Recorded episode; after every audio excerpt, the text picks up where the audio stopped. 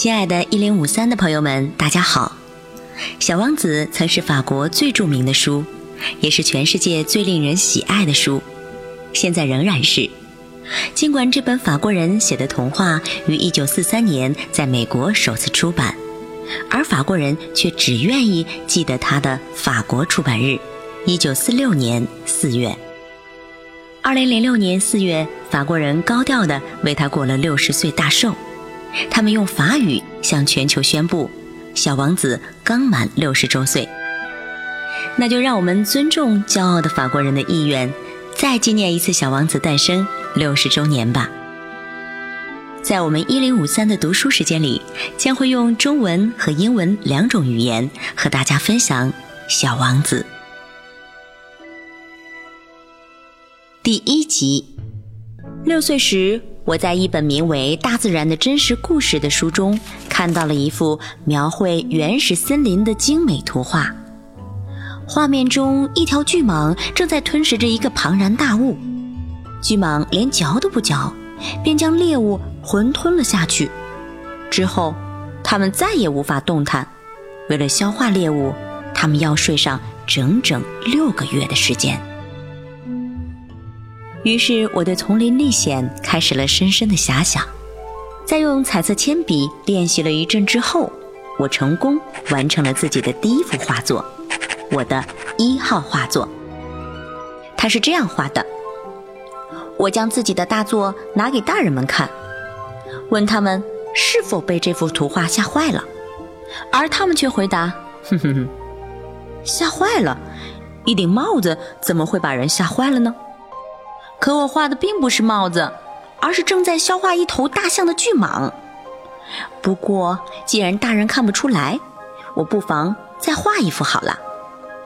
我把巨蟒的肚子里的情景也画了出来，以便大人们能看清楚。他们总要别人把什么事情都解释得明明白白。我的二号画作是这样的。这一次，大人们有了另一种反应。他们叫我把画有巨蟒的作品，无论是外视图还是抛视图，都放到一边，而将心思用在学习地理、历史、算术和语法上。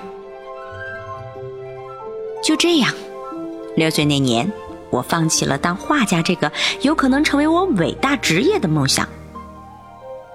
一号画作和二号画作的先后碰壁，让我心灰意冷。大人们永远没有半点独立的理解能力，而孩子们又懒得随时随地的向他们耐心解释。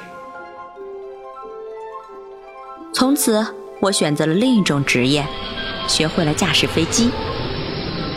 我几乎飞遍了世界各地，而地理学也的确派上了大用场。我一眼就能将中国和美国的亚利桑那州区别开来。如果有人。夜间迷失了方向，这种知识便如同及时雨。我这一生多次遇到过很多只关心大事儿的人，也和大人们一起生活过很长时间。我密切的、面对面的观察过他们，但这种观察并未极大改变我对他们的看法。只要遇到他们当中某个我认为思维敏锐的人，我便拿出一直珍藏的一号画作给对方看，以此来考考他们是否真正能看得懂。哦，可遗憾的是，无论对方是男是女，说的都是那句话：“哼哼，不就是一顶帽子吗？”于是，我再也不向这种人说起巨蟒、原始森林或星星了。